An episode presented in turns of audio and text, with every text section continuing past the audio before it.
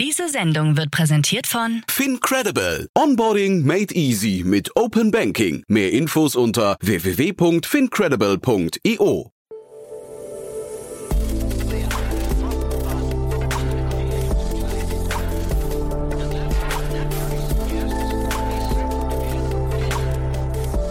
Startup Insider Daily. Herzlich willkommen zurück zu Startup Insider Daily. Mein Name ist Jan Thomas und wie vorhin angekündigt, Moritz Heininger ist bei uns, der Gründer von Disco Eat. Und wir sprechen über einen ziemlich spannenden Ansatz, wie man die Gastronomiebranche ein bisschen umkrempeln möchte. Ein Auktionsmodell für freie Tische, aber auch ein neues Bezahlsystem. Wie das funktionieren soll, ob das funktionieren kann, das hören wir gleich. Es geht auch sofort los. Nur noch kurz der Hinweis auf die weitere Folge. Um 16 Uhr ist nämlich bei uns Ivo Scherkamp, der Co-Founder und CEO von Colato.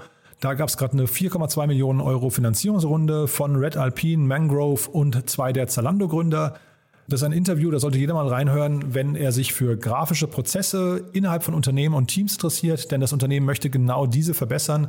Vor allem die Abstimmungsprozesse, wenn ich Ivo richtig verstanden habe, ist das für ganz kleine Teams schon interessant. Also von daher hört euch das mal an. Das dann, wie gesagt, um 16 Uhr. Damit genug der Vorrede. Wir gehen rein in das Gespräch mit Moritz Heininger, dem Gründer von Disco Eat. Vorher nur noch mal ganz kurz die Verbraucherhinweise. Werbung. Hi, hier ist Nina aus dem Content-Team von Startup Insider. Vielleicht hast du es ja schon gehört, wir haben endlich neben unserem Hauptkanal Startup Insider nun auch separate Kanäle für unsere verschiedenen Formate eingerichtet. Wenn du zum Beispiel nur unser tägliches Nachrichtenupdate Startup News hören möchtest, kannst du ab jetzt ausschließlich den Startup News Kanal abonnieren. Gleiches gilt für Investments und Exits, Startup Spotlight und alle anderen Formate, die zukünftig kommen werden. Die volle Ladung Startup Insider, also alle Formate, gibt es natürlich weiterhin hier auf dem Hauptkanal. Also, um die einzelnen Kanäle zu abonnieren, besuche jetzt startupinsider.de/slash insider. Wir sehen uns auf deinem Lieblingskanal. Startup Insider Daily. Interview. Also, ich freue mich sehr. Moritz Heininger ist bei uns, der Gründer von Disco Eat. Hallo Moritz. Hallo Jan. Ja, freue mich sehr, dass du da bist. Und wir sprechen über eure Finanzierungsrunde. Glückwunsch erstmal. 468 Capital habe ich gesehen, ist eingestiegen. Ähm, und eine ganze Reihe an sehr spannenden Business Angels. Können wir gleich im, im Detail nochmal aufdröseln. Aber lass mal über euer, über euer Geschäftsmodell und die Idee sprechen. Ist ja ziemlich spannend, was ihr macht. Sehr gerne. Also unsere Story ist, glaube ich, ganz interessant. Wir sind 2019 äh, gestartet in Berlin mit einer Restaurant-Entdeckungs-App, die Dynamic Pricing in die Gastro einführt. Was heißt das? Ähm, kannst du dir vorstellen, wenn du in der Nebenzeit, in, oder neben Saison in Urlaub fliegst, zahlst du für deinen Flieger oder dein Hotel weniger. Und das machen die äh, Firmen, um die Auslastung zu erhöhen. Genau das gleiche machen wir für die Gastro, weil die äh, Gastronomen einfach busy sind, äh, eine Stunde mittags, zwei Stunden abends und davor und danach freie Kapazitäten haben. Die müssen den Kellner bezahlen, äh, die müssen den Koch bezahlen, die Miete muss bezahlt werden, also kostet jeder freie Platz ähm, Geld. Und äh, dafür haben wir die äh, Discovery App Disco, steht für Discover. Ja, das äh, ist immer nicht ganz klar. Ähm, Discoid entwickelt und ähm, darüber kannst du eben ein Restaurant finden, reservieren, seit Corona auch Essen bestellen, ähm, entweder zur Lieferung oder Abholung. Lieferung dann immer nur, wenn die Partner selbst liefern. Aber das große Thema, das sich daraus eigentlich entwickelt hat, ähm, dass wir eben von Reservierung zur Bestellen, äh, zum Bezahlen gekommen sind, ist das Thema Disco Pay. Und äh, insbesondere dafür haben wir jetzt die letzte Finanzierungsrunde auch mit aufgenommen, weil wir dadurch auch deutschlandweit das ganze Modell skalieren können. Was ist Disco Pay?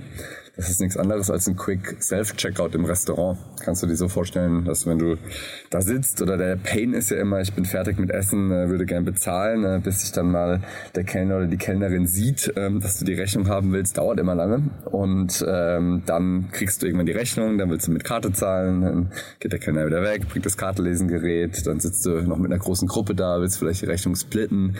Das ist auch ein mega Pain, äh, sowohl für dich als Gast als auch für den, für den Kellner selbst. Und da kommt jetzt eben Disco Pay ins Spiel.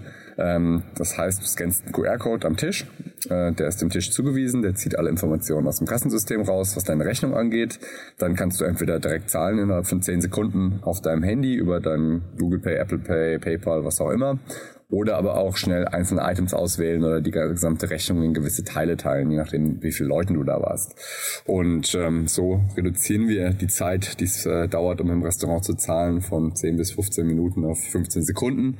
Du bist schneller wieder draußen, das Restaurant kann schneller den Tisch neu belegen. Und außerdem bekommt der Kellner am Ende mehr Trinkgeld, weil er mehr Tische in der gleichen Zeit schafft und weil wir natürlich auch Trinkgeldbeträge ähm, vorschlagen. Ja, und das ist ein Modell, ähm, da müssen wir nicht mehr Stadt für Stadt gehen. Da können wir deutschlandweit skalieren. Das kannst du sehr gut übers Telefon vertreiben. Da haben wir schon, oder bauen wir gerade eine Inside Sales äh, Force für auf. Und äh, darauf können wir dann unsere ganzen anderen Services, ähm, also dieses Off-Peak Pricing, ähm, Google Ordering, Google Reservierung und so weiter ähm, verkaufen. Mhm. Also super spannend finde ich. Ähm, man sieht ja jetzt an der Finanzierungsrunde, scheinbar seid ihr auf einem guten Weg, aber vielleicht kannst du noch mal kurz äh, zusammenfassen, welche, was würdest du sagen, welche Bereiche definiert ihr jetzt gerade neu? Ist es hinterher das Restaurant an sich, äh, wo ihr einen komplett neuen Blick drauf habt oder ist euer Schwerpunkt dann doch tatsächlich nur die Auslastung zu äh, Leerzeiten oder ist es das Pricing oder an welchen Stellen würdest du sagen, ist euer größter Hebel? Der größte Hebel jetzt äh, erstmal ist in eben diesem Quick Checkout, in diesem äh, schnellen Payment-Thema. Ähm, der enabled aber sozusagen den Rest, weil dadurch bekommen wir jetzt aus jedem einzelnen Restaurant Informationen zum kompletten Payment, zu Uhrzeiten äh, und Wochentagen und wissen quasi dann genau, wie auch die Auslastung im Restaurant ist, was wichtige Daten sind, um für uns dann auch äh, in der Disco Eat App, also in der Reservierungs- und Bestell-App, die eben dieses Dynamic Pricing hat, optimal die Preise einzustellen. Ja? Äh, weil aktuell machen wir das im, äh, im Austausch mit dem Gastronomen und optimieren das über die Zeit, aber wir haben kein Live-Feedback darüber, ähm, wie busy es gerade in einem Restaurant ist. Ja? Das heißt, mhm. ähm, das Disco Pay ist ein Riesenthema. In Deutschland gibt es, glaube ich, 70.000 Restaurants. Dafür sind vielleicht für unser Thema 40.000 relevant. Von denen hat fast keiner aktuell diesen Quick Checkout und erst durch äh, durch Covid ist ja eigentlich diese Akzeptanz ähm, des QR-Codes äh, gestiegen. Ja? Also vor Covid hat keiner irgendwo QR-Codes abgescannt. Viele Leute, also meine Eltern zum Beispiel, wussten gar nicht, wie so ein QR-Code funktioniert. Und äh, heute ist es versteht es jeder. Ne? Das heißt, die Technologie an sich äh, gab es schon lange, aber der der Mindset-Shift sozusagen bei den Leuten, ähm, dass man jetzt QR-Code-Scans auch um Kontakte und so zu vermeiden, ist was, was eben in den letzten zwei Jahren äh, ja ja, oder sich über die letzten zwei Jahre seit Covid sozusagen entwickelt hat. Mhm. Ähm, und davon profitieren wir jetzt natürlich. Mhm. Und sag mal, ihr habt, vielleicht können wir mal die äh, Finanzierungsrunde durchgehen, weil ihr habt ja Business Angels dabei, wo ich mich gefragt habe, ob die nicht, also die kommen ja alle aus, die haben ein relativ klares Profil, finde ich. Ähm, ob das nicht eigentlich eher Konkurrenten sind von euch, die eigentlich was dagegen hätten, dass man Restaurants optimiert? Hm, was meinst du damit genau? Naja, wenn ich mir jetzt so angucke, äh, keine Ahnung, alle, die aus dem, aus dem, äh, aus dem Lieferumfeld kommen, ne? weil wenn man also die Verbindung quasi Restaurants liefert nach Hause, ist ja quasi das Gegenteil dessen äh, von dem, was ihr jetzt macht. Ihr wollt ja Leute ins Restaurant holen, oder? Das stimmt, ja. Also wir wollen immer die Restaurants, die Leute ins Restaurant holen ähm, und äh, für ein gutes Restauranterlebnis äh, sorgen und auch ähm, quasi den Part für das Restaurant optimieren. Ähm, das mit dem Lieferung, das haben wir natürlich während Covid gemacht, ähm, sonst äh, wird es uns heute nicht mehr geben. Aber äh, wir sehen uns auf dem ganzen Lieferthema, was es auch durch die App gibt, auch jetzt gar nicht ehrlich gesagt als großen Konkurrent äh, zu den Lieferplattformen. Denn es ist ja nicht so, dass du ein Nutzer bist, der sich immer irgendwie Essen bestellt oder einer, der immer essen geht. Ne? Es gibt natürlich Events, wenn du im Büro sitzt oder am Sonntag vielleicht voll auf dem, voll auf dem Sofa bist, da willst du dir vielleicht was zu essen bestellen. Mhm. Aber Samstagabend, Freitagabend, äh, unter der Woche, ähm, vielleicht zum Mittagessen, gehst du auch gerne ins Restaurant. Ja, aus dem Grund äh, würde ich sagen, sind wir äh, keine großen Konkurrenten jetzt von, äh, von diesen Lieferplattformen. Mhm. Und die Leute, die jetzt bei uns äh, investiert haben, äh, die Gründer von Foodpanda äh, waren oder von Foodora, äh, die sind ja heute auch gar nicht mehr operativ in den Firmen äh, mhm. mit dabei. Ne? Mhm. Ja, aber es ist ein sehr spannender Cap-Table, finde ich, den ihr da aufgebaut habt. Ne? Also es ist ja wirklich so das Who is Who der Szene aus dem Bereich, wo ich ähm, ein bisschen gestutzt habe bei der Florian Leibert, weil, ähm, also der von, von Mesos, Mesosphere, mhm. ähm, der ja auch bei 468 Capital dabei ist oder war, das wollte ich dich mal fragen. Äh, Gibt es da quasi, also ist das eine doppelte Finanzierung? Hat er zweimal investiert, einmal über 468 und einmal privat oder ist er da raus mittlerweile? Flo hat privat investiert ähm, und äh, zusätzlich kam 468 Capital. Allerdings hat Flo schon äh, vor langer Zeit investiert. Also sein Ticket, äh, ähm, also Flo kennen wir schon länger und ähm, das war alles noch pre, pre 468 sozusagen. Mhm. Und ähm, Flo kennt auch andere von unseren Angel-Investoren und äh, darüber äh, kam die Verbindung zustande. Und sag mal so generell jetzt dieses dynamische Pricing, das finde ich wirklich ein sehr spannender Bereich. Äh, wird das von den, von den Restaurants angenommen? Also wie, wie offen, ich kann mir das gar nicht vorstellen, wie offen die sowas gegenüber sind und äh, wie so das Mindset ist, wenn da, wenn jetzt ein Startup anruft, du hast gesagt, ihr baut eine Sales Unit auf und man ruft er jetzt an und sagt, hey, wir möchten bei euch gerne die, die, ähm, weiß nicht, die Tageskarte, die, die, die äh, Speisekarte äh, mit dynamischen Preisen versehen. Äh, verstehen mhm. die das, was ihr da wollt? Am Telefon nicht. also die, die, die offene Antwort ist, äh, das kannst du im Restaurant sehr gut erklären, wenn du neben dem äh, Restaurantbesitzer sitzt und einfach mal die Milchmädchenrechnung auf einer Serviette machst, mhm. äh, was der Nettowareneinsatz ist. Und wir machen immer das Beispiel einer Pizza, um es zu erklären. Ne? Also wenn du regulär 10, 11, 12 Euro für eine Pizza bezahlst, ähm, kostet die Pizza halt in der Herstellung vielleicht 1,50 Euro bis 2 Euro.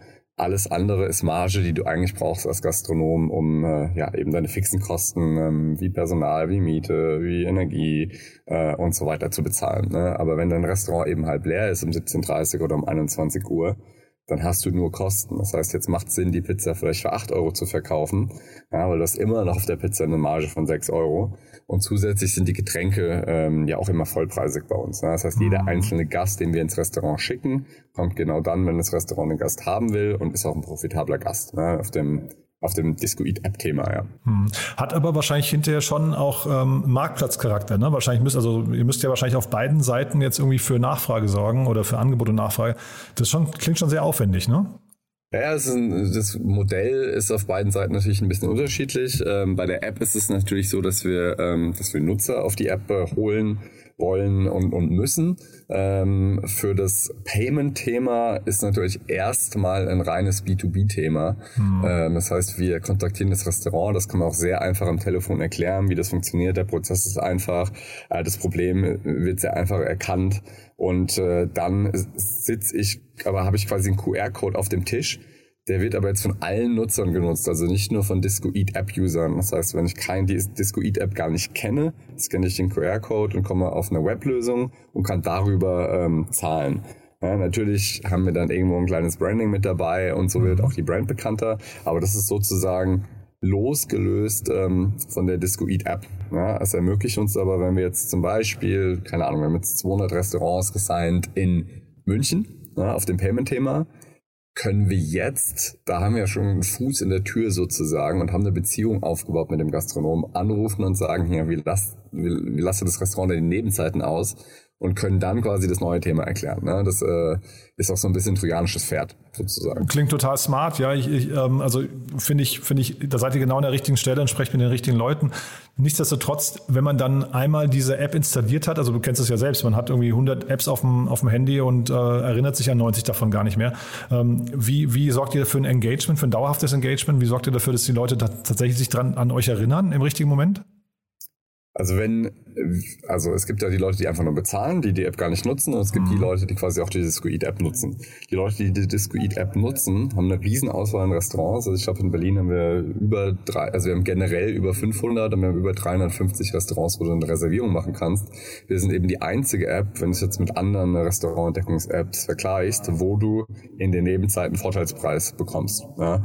Das heißt, ja, wenn du einmal mit uns beim Essen warst und kriegst 20, 30 Prozent auf dein Essen mit deinen Freunden, sprichst du immer über Discoid und alle finden es mega cool, weil wir nur mit guten Restaurants zusammenarbeiten, die gute Google-Ratings haben. Und so, wenn du das nächste Mal essen gehst, schaust du generell erstmal auf Discoid. Ne? Mhm. Und äh, wir haben relativ hohe ähm, Usage Rate sozusagen. Die Leute, die einmal auf der App sind, die nutzen die auch äh, regelmäßig, weil die Alternative ist halt du buchst irgendwo übers Telefon ähm, oder über irgendwelche Websites und bekommst halt nichts.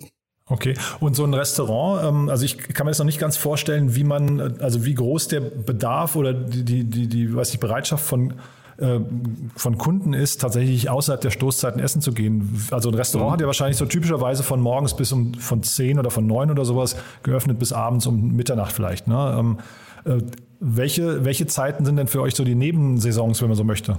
Also die meistgebuchten Zeiten sind jetzt nicht irgendwie 16 Uhr am Nachmittag, sondern mhm. sind äh, ein spätes Mittagessen, so ab halb zwei, ähm, halb zwei, zwei. Das ist schon äh, Nebenzeit für euch, ja? Das ist schon für uns schon Nebenzeit, genau. Aha. Und da geben die meisten Restaurants auch schon 20 bis 30 Prozent. Mhm. Ähm, und dann abends, ich sag mal so 17.30, 18, teilweise 18.30, je nachdem, wo das Restaurant auch immer ist, sind die andere ähm, Haupt- und Nebenzeiten. Und dann so ab 21 Uhr. Also mhm. es ist mhm. jetzt nicht so, dass du mit uns um zwischen 15 und 17 Uhr Mittag oder Abend essen musst, um irgendeinen mhm. Vorteilspreis zu bekommen. Ja, super. Und äh, sag mal, das Ganze ist wahrscheinlich relativ leicht skalierbar, oder? Äh, verstehe ich das falsch? Also das, ähm, das B2C-App-Thema, ähm, da haben wir, da gehen wir so vor, dass wir Stadt für Stadt hinzufügen. Wir sind jetzt aktuell in, äh, in Berlin und in Köln. Aha. Da ist es so, wir müssen ja erstmal eine gewisse Anzahl an Restaurants äh, sozusagen sein, bevor wir die App live schalten können und Marketing machen können. Mhm. Weil sonst, äh, du kannst dir vorstellen, wenn wir jetzt fünf Restaurants haben und sind in einer neuen Stadt wie München und äh, fangen dann an mit Marketing, dann äh, denken die Nutzer, wenn sie die einmal die App runtergeladen haben, okay, was ist denn das für ein Quatsch? Hier habe ich fünf mhm. Restaurants zur Auswahl. Das heißt, ich muss erstmal eine große Anzahl an Restaurants haben und kann dann Marketing machen. Ne? Das ist, äh, und dann ist es sehr skalierbar. Wir brauchen in der Stadt äh, keine Operations, wir brauchen eins, zwei, drei Sales-Leute, je nachdem wie groß die Stadt ist. Ähm, und alles andere können wir aus Berlin steuern. Das Onboarding ist komplett remote, das Marketing ist komplett aus Berlin. Ähm, nichtsdestotrotz haben wir immer dieses Chicken Egg in jeder neuen Stadt. Ne? Mhm. Und das Thema mit dem, und das ist auch ein großer Vorteil jetzt eben von diesem Disco-Pay-Thema, das können wir einfach deutschlandweit skalieren äh, und dann sagen, okay, pass auf, jetzt haben wir hier schon so viele Restaurantpartner in dieser Stadt, Jetzt müssen wir die einfach nur auf die B2C-App bekommen mhm. und können dann das Marketing machen. Und äh, das, äh, das ermöglicht uns natürlich viel schneller, das Thema zu skalieren, als wir es aktuell können, weil wir immer dieses Chicken Egg-Thema haben. Ist aber auch kein, wenn ich dir richtig zuhöre, ist kein Pivot, ne? Also weil, also ihr wollt schon beide Bereiche weiter, weiterhin verfolgen. Das ist jetzt nicht so, dass ihr sagt, ihr, ihr wollt eigentlich ein reiner QR-Payment-Anbieter werden. Das wird in nächster Zeit ähm, unser größter Fokus, weil wir es jetzt schnell in den Markt wollen, äh, drücken wollen. Ja, und darauf basieren kommen dann die anderen Lösungen, also auch die ganzen Google-Integrationen, Google Ordering und so weiter. Aber aktuell ist unser Fokus zu wahrscheinlich 90, 95 Prozent auf dem Thema, mhm. ähm, weil wir jetzt die Möglichkeit haben, das extrem schnell zu machen und extrem schnell zu skalieren. Weil es ist ein neuer Markt, der tut sich auf. Also ich glaube, man muss zu 99,9 Prozent der Opportunities, die man so hat, Nein sagen. Mhm. Und äh, haben wir, glaube ich, auch, äh, seit es uns gibt. Mhm. Ähm, aber jetzt haben wir auf dem Thema die absolute Chance, hier richtig, äh, das richtig groß zu machen. Und dann kommt alles andere danach und on top. Und ähm, wenn man, das ist ganz interessant, wenn man äh, sich zum Beispiel ein Sunday anschaut ähm, aus Frankreich, die mhm. äh, mit diesem Thema gestartet sind, die innerhalb von sechs Monaten 124 Millionen geraced haben, die kaufen jetzt Ordering Companies dazu, die wollen jetzt auch eine B2C-App machen. Ja? Also die, ähm, wir kommen quasi aus dem Bereich, aus dem Ordering, auf dem Reservations, aus dem B2C-Teil und machen jetzt Payment, mhm. weil man es schnell skalieren kann. Mhm. Die sind den anderen Weg gegangen. Die äh, sind, äh, die haben gemerkt, okay, das Payment-Thema kann man schnell skalieren, aber nur das Payment-Thema langt nicht und entwickeln jetzt die anderen Dinge on top oder kaufen Companies zu. Also auf Sunday wollte ich gerade zu sprechen kommen auch, weil ich hatte mit Paula Hübner neulich, haben wir das Thema ziemlich ausführlich äh, thematisiert hier im Podcast. Mhm.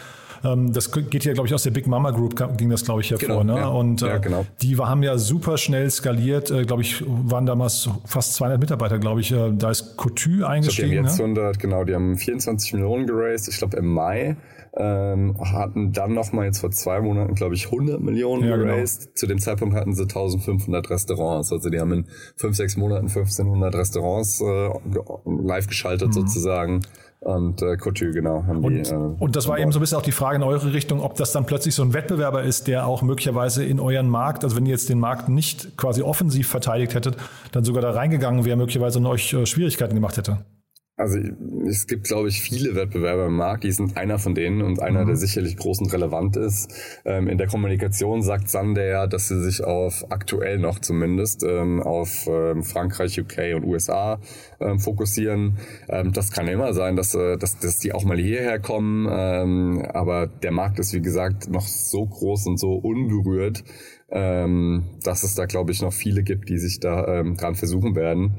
Und das Gute ist, dass wir eben schon, ich sag mal, eine starke Basis in Restaurants haben. Wir haben schon aktuell über 15 Entwickler, die nur an diesem Thema arbeiten ähm, und ähm, ja, wollen da so schnell wie möglich ähm, losrennen und Marktanteile gewinnen. Ne? Mhm. Aber und es gibt sicherlich noch andere. Ja. Und jetzt mit Blick nochmal auf die äh, Business Angels, die ihr dabei habt ähm, und vielleicht die Weiterentwicklung eurer App-Präsenz hinterher nochmal. Ne? Also jetzt äh, gehen wir mal davon aus, ihr schafft das, sehr viele Leute auf die App drauf zu bekommen. Du sagst, dass die hat dann auch wahrscheinlich eine sehr hohe Addiction. Äh, wo kann denn diese App sich noch hin entwickeln? Äh, kann es auch sein tatsächlich, dass du hast vorhin das Beispiel, jemand sitzt abends auf der Couch und möchte eben nicht raus. Ist das dann auch die äh, App, mit der ich mir meinen Lieferservice aussuche, mein Restaurant was nach Hause liefert, oder ist das eine ganz andere Baustelle? Aktuell ist es schon so, dass du mit unserer App einen Tisch reservieren kannst und äh, während des zweiten Lockdowns, Anfang des zweiten Lockdowns, haben wir schon das Lieferthema mit hinzuentwickelt. Allerdings äh, nur eben mit Restaurantpartnern, die ihre eigene Lieferflotte haben. Ja? Wir haben jetzt nicht vor, ähm, irgendwie eine Third-Party-Delivery Company zu werden, unsere eigene Lieferflotte oder so aufzubauen. Das ist einfach so kapitalintensiv und da äh, können sich andere drum schlagen. Ähm, ja, aber ihr könntet ja, Entschuldigung, wenn ich da reingehe, ihr könntet ja so ein Layer sein, wo zum Beispiel so ein Lieferando sich andockt und sagt, äh, cool, dass ihr uns noch irgendwelche, keine Ahnung, Revenue-Share-Modelle, dass ihr uns da äh, irgendwelche Kunden drüber schickt, oder? Das ist ein Modell, was absolut eine Option wäre in Zukunft. Ähm, mit dem haben wir uns jetzt, dadurch, dass wir durch das andere Thema so viel zu tun haben, noch nicht äh, viel enger mhm. ähm, mit äh, beschäftigt. Allerdings äh, sehen wir es eher so, dass wir die App irgendwann nicht nur auf Restaurantbasis äh, anbieten, sondern eben weitere Industrien hinzufügen. Ne? Also wir haben bewusst den Name Disco für Discover ähm, gewählt und Eat für die Restaurants. Ich meine, der Markt ist riesengroß, bis wir hier in unsere Grenzen stoßen, dauert noch eine Weile. Aber du kannst es ja weiterdenken mit Disco Bars, Disco Gym, Disco Hairdresser. Ah. Also alle Serviceindustrien sozusagen, die schwankende Auslastung haben über den Tag verteilt oder über verschiedene Zeiträume Systeme äh, und hohe Fixkosten haben. Für die macht es total Sinn, Dynamic Pricing anzubieten. Mhm. Nimm also ein Gym zum Beispiel. Wenn du mhm. extra ins Gym kommst am Nachmittag, hat das Gym 0,0 extra Kosten mit dir. Ja, aber wenn du jetzt 30 Prozent weniger zahlst, ähm, wenn du am Nachmittag da bist, äh, bist du happy und das Gym ist happy. Und ähm, das ist eher was, wo wir die App hin entwickeln können. Also sozusagen als, als richtige ähm, Service Discovery App. Das heißt, man kennt es ja quasi von, ich glaube, Google Maps zum Beispiel, dass ähm, man, man, sieht so die Stoßzeiten und quasi ihr seid so der Fokus auf die äh, Anti-Stoßzeiten und da kann ich mir dann vorstellen, überall, wo es Anti-Stoßzeiten gibt, kann ich mit euch quasi irgendwann mal vielleicht ein äh, besonderes Angebot bekommen. Genau, dafür ist die App da. Ähm, wir haben natürlich auch gemerkt, okay, wir wollen mehr Probleme unserer Partner noch lösen als nur die Nebenzeiten. Äh, deswegen haben wir auch ähm, diese Integration, dass du über Google Essen bestellen kannst oder einen Tisch reservieren kannst. Denn darüber kommen ja die ganzen Leute, ähm, die zu Hauptzeiten eben reservieren. Ne? Mhm. Und diese Reservierungen gehen bei uns ins gleiche Tool mit rein. Ne? Das heißt, über die Discoid-Kanal Discoid-App, Marketing-Kanal für Off-Peak-Hours, kommen die Leute in die Discoid-Partner-App rein, aber auch ähm, eben über Google und äh, irgendwann auch noch über ähm, Reservierungsbudgets auf der Restaurant-Webseite sozusagen, weil dann brauche ich eigentlich kein kein anderes Reservierungstool mehr. Ich kann dann einfach Discoid nutzen für alles, hm. äh, weil wir alles aus einer Hand anbieten können. Jetzt haben wir die ganze Zeit über Kosteneinsparungen gesprochen. Wir haben aber noch nicht über euer Pricing gesprochen, also über, über euer mhm. Pricing. Das ist ja wahrscheinlich nicht dynamisch, ne? Unser Pricing ist nicht dynamisch. Ja. Ähm, unser Pricing, und da müssen wir auch jetzt unterscheiden. Also bei dem neuen, bei dem Disco Pay ist es so, dass wir gar keine monatliche Gebühr nehmen und nur einen Prozentsatz ähm, des, ähm, des Baskets sozusagen. Ne? Kannst dir, also auch heute, wenn ich Kartenterminals nutze, habe ich ja Payment Fees in Verbindung mit einem PayPal oder einer Kreditkarte oder wie auch immer. Ne? Und wir werden auf jeden Fall immer günstiger ähm, das anbieten als die aktuelle Lösung des Restaurants. Ne? Das heißt, wenn das Restaurant jetzt beispielsweise 1,7 Prozent ähm, zahlt für die Kartenzahlung, bieten wir es dann für 1,5 Prozent an, weil wir auf der anderen Seite großvolumig Payment einkaufen bei unseren Partnern ja, und dann äh, über die Zeit äh, hoffentlich immer bessere ähm, ja, sozusagen Deals haben für unser eigenes Payment, äh, die wir dann an das Restaurant auch wieder durchstecken können. Und so haben wir immer nur eine ganz kleine Marge sozusagen auf jeder ähm, auf jeder einzelnen ähm, auf jedem einzelnen Payment, was durchs System geht. Ähm, bei den Reservierungen äh, ist es minimal anders. Ähm, da ist es so, dass es eine fixe Gebühr pro Kopf ist, wenn es über die Disco Eat App kommt. Ähm, die Google ähm, Reservierung werden wir anfangs komplett kostenlos machen. Ähm, und ähm, auch für das Widget dann auf der äh, Webseite, sobald es kommt, äh, die werden komplett kostenlos. Äh, da gibt es dann vielleicht irgendwie eine minimale monatliche Gebühr, wenn man das zusätzlich nutzen will. Und ähm, bei den äh, Bestellungen, die über unsere Plattform kommen, also ähm, Essens abholen oder Essen zu dir liefern lassen, ähm, ist es ein Prozentsatz einfach auch vom Basket, mhm. äh, der auch niedriger ist als bei den anderen Plattformen. Also es hört sich ein bisschen sehr komplex an, ne, weil es halt verschiedene Modelle sind. Na klar. Long story short, wir kriegen einen minimalen Cut für die Bezahlung im Restaurant, ja. ein bisschen größeren Cut für alles, was über unsere Seite kommt, ähm, aber immer noch deutlich günstiger als was die Restaurants sonst so haben. Ich hatte mal den Daniel Karschap hier äh, zu Gast von Schoko ähm, und da mhm. habe ich mich gerade gefragt, dass du erzählt hast, weil die hatten ja auch ein sehr spannendes ähm, Modell, wo sie relativ viele Leistungen kostenlos anbieten.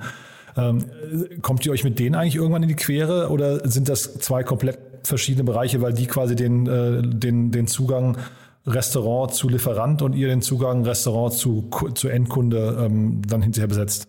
Also erstmal, Schoko hat äh, eine extrem klasse Lösung aufgebaut und haben auch gezeigt, ähm, wie man es äh, sehr, sehr, sehr gut und erfolgreich skalieren kann. Mhm. Von daher Hut ab, äh, mhm. was die, äh, was die Schoko-Jungs angeht. Ähm, ich ich glaube, also ich sehe nicht, wo wir uns irgendwie in die äh, Haare kommen könnten, weil alles, was wir machen, ist User-Facing ja, und das ist unser Fokus und unsere Spezialisierung. Wir optimieren quasi die äh, Beziehung zwischen, äh, zwischen Gast und, und äh, Restaurant, während der Schoko im Prinzip alles zwischen Restaurant und Einkauf und, und Lieferanten und so weiter macht. Ne? Also ich glaube, da wo wir aufhören, im Endeffekt, äh, wir, wir sorgen dafür, dass es Bestellungen, Reservierungen und so weiter gibt, ähm, fängt, äh, fängt Schoko an und sorgt dafür, dass die Supplies da sind. in einem effizienten Weg. Cool. Du, dann vielleicht letzte Frage noch an euch äh, oder an dich. Ähm, wahrscheinlich sucht ihr auch gerade Mitarbeiter, ne? Vielleicht magst du noch mal ein bisschen was über eure Teamstruktur erzählen und äh, vielleicht auch, wo ihr gerade steht und so die Teamkultur vielleicht auch mal kurz. Ja, super gerne. Also vielleicht erstmal zu den offenen Stellen. Ähm, die stehen auf discoid.join.com oder man kann auch auf die Discoid-Webseite gehen und dann unter Job suchen. Ähm, Festanstellungen suchen wir insbesondere im Tech-Team, ja, wie viele andere auch. Ähm, äh, insbesondere Backend PHP Engineers. Ähm, auf der Sales-Seite suchen wir Unterstützung im Inside Sales und für Field Sales. Field Sales in Berlin und in Köln. Inside Sales können auch immer gerne remote arbeiten. Also wenn jemand auf Mallorca wohnt, funktioniert das auch. Ähm, und im Marketing suchen wir deutschsprachige Unterstützung für Social Media Team, Content Team und äh, Brand Manager. Und äh, ja, jeder, der sich angesprochen fühlt, bitte gerne bewerben. Auch Praktikanten in allen Bereichen und Werkstudenten suchen wir. Ähm, da freuen wir uns über Bewerbung. Und äh, zu deiner ersten Frage, Thema Kultur. Ähm, Kultur ist, glaube ich, äh, das Erste, was wir definiert haben, als wir die Firma gegründet haben. Also die erste Präsentation, die wir eigentlich erstellt haben, war zu unseren Werten und unserer Kultur. Ähm, sogar bevor wir irgendein Produkt-Mockup gemacht haben oder eine Selbstpräsentation äh, gebaut haben. Das liegt äh, vor allem daran, dass sich die Werte eigentlich nicht wirklich ändern sollten, meiner Meinung nach, in einem Unternehmen. Und äh, Werte und Kultur einfach Dinge sind, die ja, die stark machen und vor allem die stark von anderen Unternehmen abgrenzen können. Und daher ist es äh, Thema extrem wichtig für uns. Ähm, wir haben damals in äh, vielen anderen Unternehmen gesehen und geschaut, äh, was machen die, äh, was haben wir gelernt. Äh, wir haben ja beide schon äh, von Consulting bis Hypercore Tech Scale-Ups eigentlich äh, alles gesehen und äh, verschiedenste Industrien gesehen und ähm, ja, da sieht man auch so ein bisschen, äh, was gut funktioniert, was nicht funktioniert, was man im eigenen Unternehmen machen würde und was nicht. Und aus den Erfahrungen haben wir dann eben die Discoid-DNA definiert und da gehören unsere zehn Werte dazu. Ähm, da gehört dazu, wie wir Mitarbeiter auswählen, wie wir Mitarbeiter weiterentwickeln, aber eben auch, ähm, ja, glaube ich, ähm, so ein bisschen die Flexibilität und, und Freiraum, die die Leute bei uns haben, äh, bei extrem hoher Eigenverantwortung. Aber ja, das Thema Kultur, ich glaube, da müssten wir nochmal fast einen separaten Podcast nur zu dem Thema machen, äh, zum Thema Culture und, äh, und Kultur, weil es einfach so extrem wichtig ist. Ähm, das kann ich gar nicht hier, glaube ich, in einem Satz irgendwie zusammenfassen, warum es so cool ist, bei uns zu arbeiten. Startup Insider Daily. One more thing. Präsentiert von OMR Reviews. Finde die richtige Software für dein Business. Moritz, super klasse, finde ich. Ähm, dann lass uns noch kurz, wir haben eine, Oper eine Kooperation mit OMR Reviews, ähm, wo wir nochmal unsere ganzen Gäste bitten, ein Tool vorzustellen, ihr Lieblingstool oder ein Tool, was sie gerne im Einsatz haben. Ja, ich bin gespannt, was du mitgebracht hast. Ja, sehr gerne. Also mein absolutes Lieblingstool in der täglichen Arbeit ist ein E-Mail-Tool, was sich Superhuman nennt. Das heißt, äh, connected mit äh, Gmail. Das heißt, alle E-Mails laufen über dieses Tool. Das ermöglicht einem einfach extrem schnell seine E-Mails äh, zu bearbeiten und vor allem organisiert zu bleiben. Ähm, als Beispiel, ähm, wenn ich eine E-Mail offen habe und äh, die bearbeitet habe, springt das Tool direkt auf die nächste E-Mail. Ich muss nicht zurück zu meiner Inbox gehen. Ich habe keine 100 ungelesenen E-Mails in meiner Inbox, weil ich Nachrichten so sozusagen sagen kann, wann sie wieder zurückkommen sollen in meine Inbox und zwar genau dann, wenn ich sie bearbeiten muss. Äh, zum Beispiel Rechnungen. Ja. Rechnungen mache ich einmal in der Woche oder zweimal in der Woche, beziehungsweise bespreche die, dann sage ich halt, okay, komm an dem Tag wieder zurück, liebe E-Mail. Wenn ich Aufgaben verteile, ähm, kann ich mir einen Reminder setzen, äh, am Tag X, wenn ich noch keine Antwort habe, dann poppt die E-Mail wieder zurück, dass ich wieder dran denke. Und das Beste ist, ich kann alles komplett nur mit dem Keyboard ähm, ähm, sozusagen bedienen. Äh, freut sich der ehemalige Berater. Das heißt, ich brauche keine Maus, ja, wirklich alles nur über Keyboard-Shortcuts und dadurch äh, bin ich einfach extrem organisiert, vergesse keine Dinge und ähm, es macht einfach auch Spaß, es zu nutzen.